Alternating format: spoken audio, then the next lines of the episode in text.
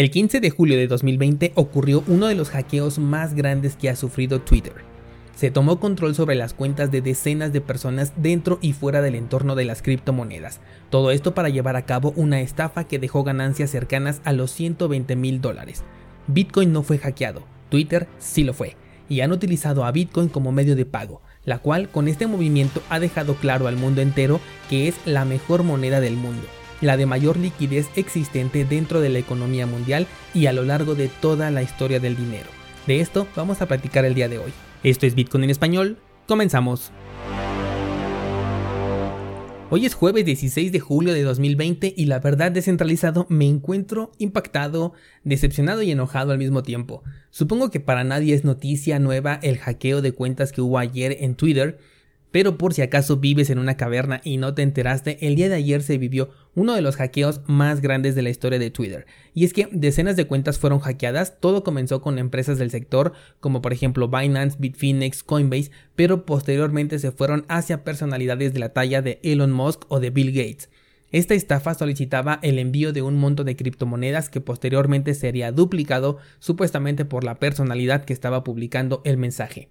El ataque llegó hasta Apple, Elon Musk, Bloomer, Cash App, Jeff Bezos, Bill Gates, Uber, Tron, Justin Sun, la cuenta de Bitcoin, Coinbase, Binance, el CEO de Binance, Gemini, KuCoin, Gate.io, Coindesk, eh, Charlie Lee, que también es el, personaje que está detrás de Litecoin, Joe Biden, Benjamin Netanyahu y hasta a Barack Obama también le hackearon su cuenta. Empresas o personalidades que nada que ver con las criptomonedas estuvieron aquí involucrados, o más bien dicho fueron víctimas. Es más, la misma cuenta de soporte de Twitter fue hackeada. Este evento pudo haber marcado algo mucho, pero mucho más grande. En verdad me hace pensar que hay niños jugando al hacker detrás de todo este ataque porque con la magnitud que tuvo este movimiento y con el poder que tuvo en sus manos, pudo haber desatado incluso una guerra, inflado acciones de mercados millonarios. ¿Te imaginas, por ejemplo, la cuenta de Donald Trump publicando que ya se encontró la cura para el pangolín y que se lo agradezca a Pfizer? Las acciones de esta empresa se hubieran ido a las nubes. ¿O qué tal Donald Trump declarando la guerra abierta contra Corea del Norte? ¿Qué me dices de Bill Gates confirmando que las antenas 5G y el líquido para rodillas tienen una correlación? ¿O a Justin Sun diciendo que Tron es una shitcoin? Ah, no, esto último ya había pasado. No, ya en cero descentralizado. Me sorprende que este ataque terminara de la manera más absurda posible con un simple scam de mándame uno y te devuelvo dos. Es una estafa de las más conocidas, de las más vulgares e incluso de las más choteadas. Aún así, al momento de grabar este episodio, la dirección Bitcoin que se proporcionó para esta estafa ha recaudado 118 mil dólares. Imagina, por ejemplo, a Elon Musk publicando es hora de vender mis 100.000 bitcoins y estos personajes que hicieron el hackeo entrando en corto. Uf, hubieran ganado muchísimo más dinero que haciendo este simple jueguito. Por eso yo digo que detrás de todo este hackeo hay niños jugando al hacker. Este evento deja bien claro que la apertura que existe en el mercado cripto, en donde cualquier persona puede entrar sin importar su edad o incluso sin pedirte un monto mínimo para poder entrar al mercado, puede llegar a perjudicar a las personas que comienzan en este mundo. Me parece increíble la facilidad con la que estas estafas están prosperando y la falta de criterio de las personas que enviaron su dinero y espero que ningún descentralizado que escuche Bitcoin en español cayera en esta estafa. Y si caíste es hora de que inviertas en tu educación amiga o amigo porque créeme lo necesitas. Una opción por supuesto es cursosbitcoin.com. Finalmente, como se han dado cuenta, no estar educado en un terreno tan delicado como el de las criptomonedas sale mucho más caro que sí estarlo. La semana pasada tuvimos lo de TikTok y ahora este hackeo masivo. En el caso de Dogecoin con, lo de TikTok, la moneda subió un 114% gracias a perfectos desconocidos que publicaron un video. Y en el caso de ayer se recaudan 120 mil eh, dólares, bueno, aproximadamente. Ahora me doy cuenta del por qué eh, Tron tiene la capitalización de mercado que tiene, de por qué DeFi es tan popular, por qué Bitcoin Vault está listada en CoinMarketCap y es que las estafas dejan tanto dinero que por eso las personas sin escrúpulos hacen lo que hacen.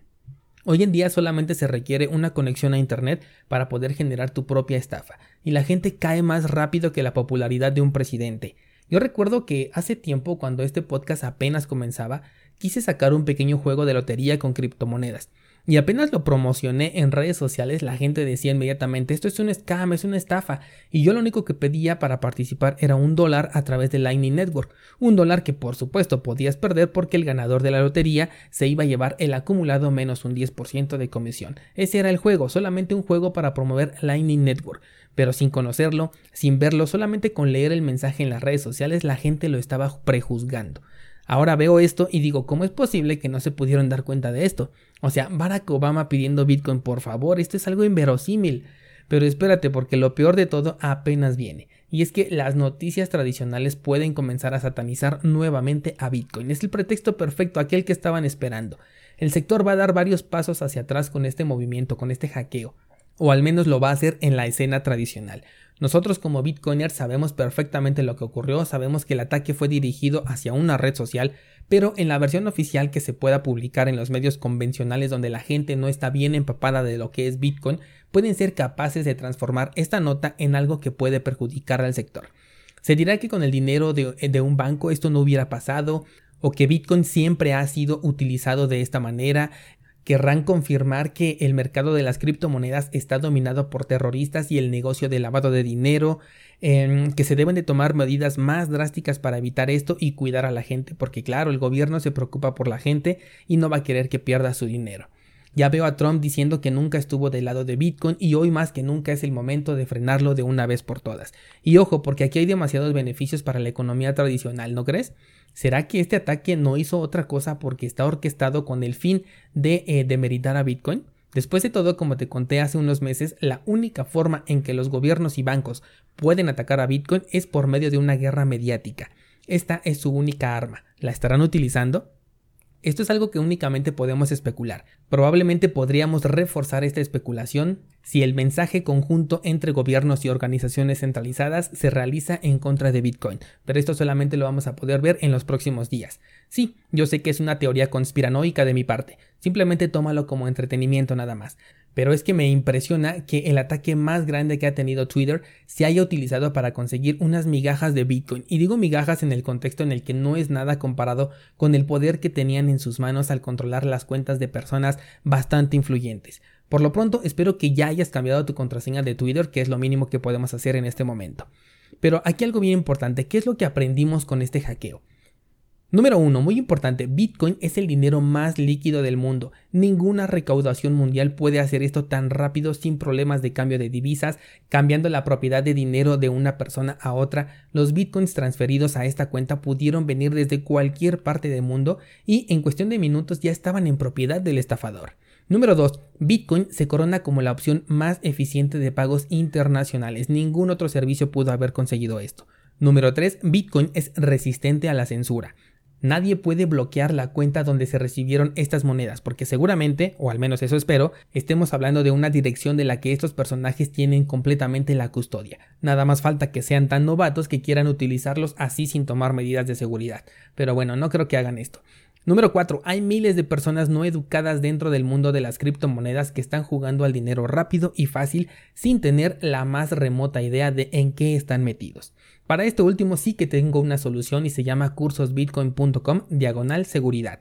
Este curso te da superpoderes, hace que te vuelvas inmune a cualquier estafa futura, así que si quieres este superpoder, pásate a checar este curso. ¿Qué sigue ahora? Bueno, asumiendo que los atacantes tomaron el curso que acabo de mencionar, entonces van a proceder a hacer un conjoin o de mínimo a buscar una moneda de privacidad antes de hacer uso de su nueva pequeña riqueza. Y es que ahora tienen que tener mucho cuidado porque Bitcoin, recuérdalo, no es anónimo, todos debemos de saber esto. Bitcoin es seudónimo y sobre todo lo es si utilizas medios centralizados para cambiar Bitcoin por dinero fiat. Me pregunto, ¿qué pasaría si estos bitcoins llegan a una cuenta centralizada? Recordemos que hace poco Binance bloqueó unos fondos porque estaban relacionados con una estafa de meses atrás. Y bueno, ¿qué pasa si llegan a Binance estos, estos bitcoins que fueron estafados? Y si ya le pertenecen a otra persona que no estuvo involucrada con esta actividad, ¿tendrían algún problema al, al poseer estos bitcoins? Esto es algo que se le conoce como una lista negra de direcciones. Esta dirección que se promovió a través de Twitter, por supuesto que ya está mapeada en esta lista negra. Dudo mucho que un exchange centralizado sea imparcial ante un saldo que se deposite en su plataforma y que venga de esta dirección. aunque en este caso no fue ningún robo, fue una estafa y cada persona que envió criptomonedas a esta dirección lo hizo de manera consciente, completamente desinformada, pero de manera consciente y voluntaria, así que eh, no tendrían ningún motivo válido para poder bloquear estas criptomonedas en los entornos centralizados. De hecho, por ejemplo, ayer Bitso estuvo bloqueando de manera temporal los retiros para protegerte y evitar que envíes Bitcoin a esta eh, dirección que se estaba proporcionando como una estafa. Sí, escuchaste bien, evitar que envíes tus bitcoins. Así que como verás, aunque la medida sí protegió a algunos incautos que tal vez quisieran haberlo hecho, también deja muy en claro que un día puedes querer disponer de tu dinero y la casa de cambio, llámese Bitso o cualquier otra, puede decirte lo sentimos por el momento, no podemos procesar su transacción, favor de regresar más tarde. Porque este es el poder que tienen los exchanges. Y bueno, con casi 120 mil dólares se cierra este episodio de hackeo a Twitter y nos deja en la mesa el tema de que la próxima vez que veamos un mensaje incongruente puede tratarse de un hackeo a la cuenta de Twitter de esta persona. De hecho, se bloqueó a todo usuario verificado y no podían publicar en Twitter hasta que arreglaran este problema. Justinson, por su parte, como no podía ser de otra forma, aprovechó este evento y está ofreciendo un millón de dólares por los hackers, así que si te gusta el dinero fácil, ahí tienes una oportunidad. Y por otro lado, si tú conoces al hacker y sabes que piensa utilizar sus bitcoins así nada más, sugiérele que primero entre a cursosbitcoin.com diagonal mix para que aprenda cómo reclamar la privacidad de sus nuevas monedas. Y si tú no lo has hecho, este es el momento perfecto para hacerlo. Por lo pronto es todo, pero mañana regresamos con más de las noticias del criptomundo.